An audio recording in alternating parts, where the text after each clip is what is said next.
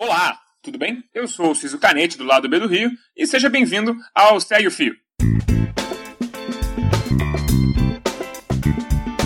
Esse é um programa do Midcast onde serão materializadas em formato podcast as populares threads do Twitter, em episódios aí de no máximo 8 minutos. Se você não sabe do que a gente está falando, thread é uma sequência de vários tweets abordando algum tema específico, onde os 280 caracteres no modelo de Twitter não seriam suficientes e se cria uma história ao longo de mais tweets. Esse formato aqui tem sempre um narrador, que pode ser um convidado como eu, um integrante do Midcast ou a própria criadora do fio em questão. Vale lembrar que o conteúdo a ser reproduzido aqui sempre será reproduzido com autorização prévia do autor. Então hoje iremos conferir a thread do Luiz Antônio Simas, o arroba Simas Luiz. Ele é um historiador e um cara muito legal de seguir. Ela foi publicada no dia 29 de março de 2019 e fala sobre a origem do jogo do bicho no Rio de Janeiro. Então vem comigo e segue esse fio.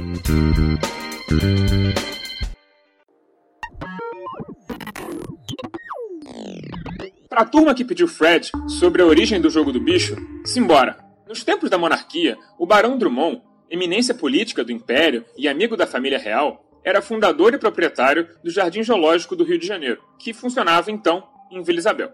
A manutenção da bicharada era feita com uma generosa subvenção mensal do governo, suficiente, diziam as línguas ferinas dos inimigos do barão, para alimentar toda a fauna amazônica por pelo menos 10 anos.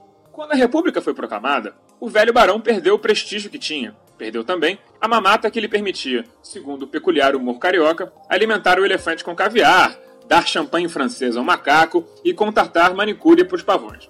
Sem o auxílio do governo, o nosso barão cogitou, em protesto, soltar os bichos na rua do ouvidor, o que, admitamos, seria espetacular, e fechar em definitivo o zoológico do Rio. Foi aí que um mexicano, Manuel Ismael Zevada, que morava aqui no Rio de Janeiro e era fã do zoológico, sugeriu a criação de uma loteria que permitisse a manutenção do estabelecimento. O barão ficou entusiasmado com a ideia.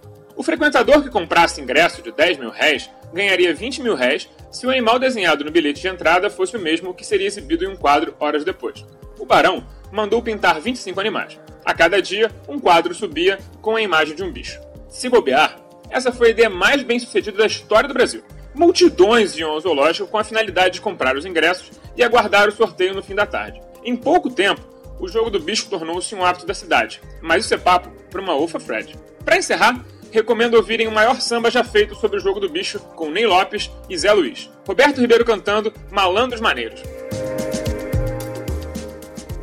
Lembrando que o link para essa thread do Simas, assim como para o samba indicado por ele, estarão no post desse episódio. Se você quer me seguir no Twitter, meu perfil é o arroba Alcísio, e se você quiser ouvir meu podcast, o meu podcast é o Lado B do Rio, arroba Lado B do Rio, que inclusive é mais fácil de digitar do que Alcísio. Se você curtiu mais um Segue o Fio, ou tem alguma sugestão para de conteúdo para esse formato, é só mandar para o Twitter ou Instagram do perfil Midcast, o arroba podcastmid. Valeu e até a próxima, gente!